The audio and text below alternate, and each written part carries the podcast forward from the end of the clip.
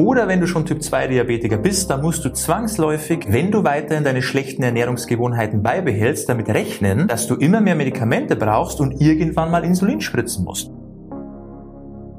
Hallo und herzlich willkommen hier zurück bei Diabetes im Griff, deinem Podcast rund ums Thema Typ 2 Diabetes und hier ist wieder Peter. Schön, dass du wieder mit dabei bist. Und heute möchte ich dir mal ganz kurz und knapp aufzeigen, welche positiven und negativen Auswirkungen deine Ernährung auf deine Gesundheit hat. Ich wünsche dir viel Spaß bei dieser Folge.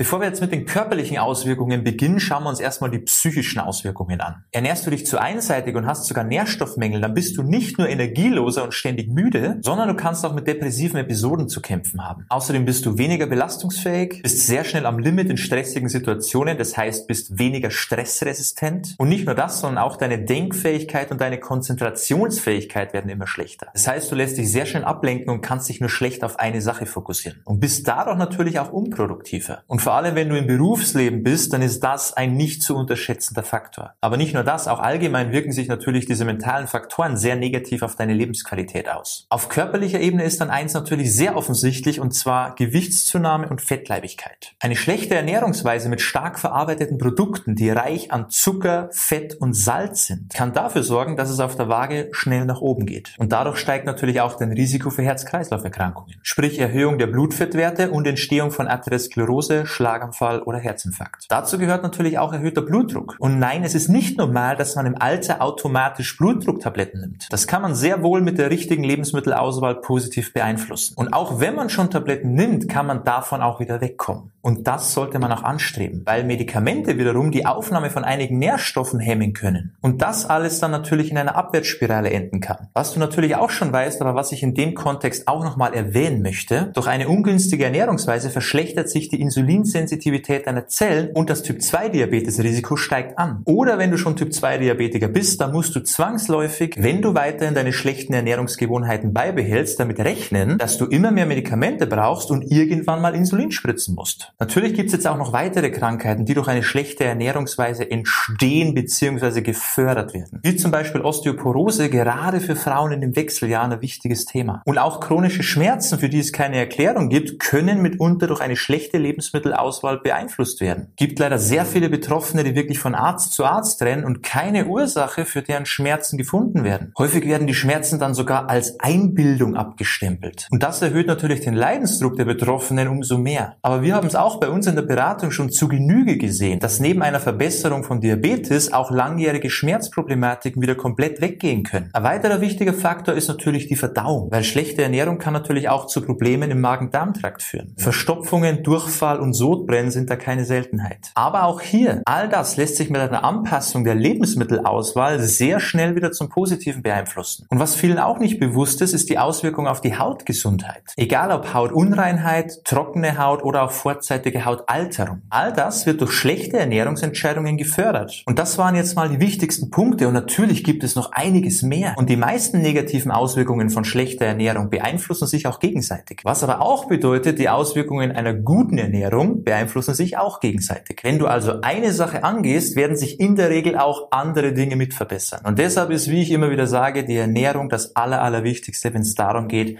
ein gesünderes, fitteres Leben zu führen. Und wenn du dabei Unterstützung brauchst, dann lass uns da gerne mal sprechen. Trag dich einfach mal ein auf unserer Website www.peterseiner.com.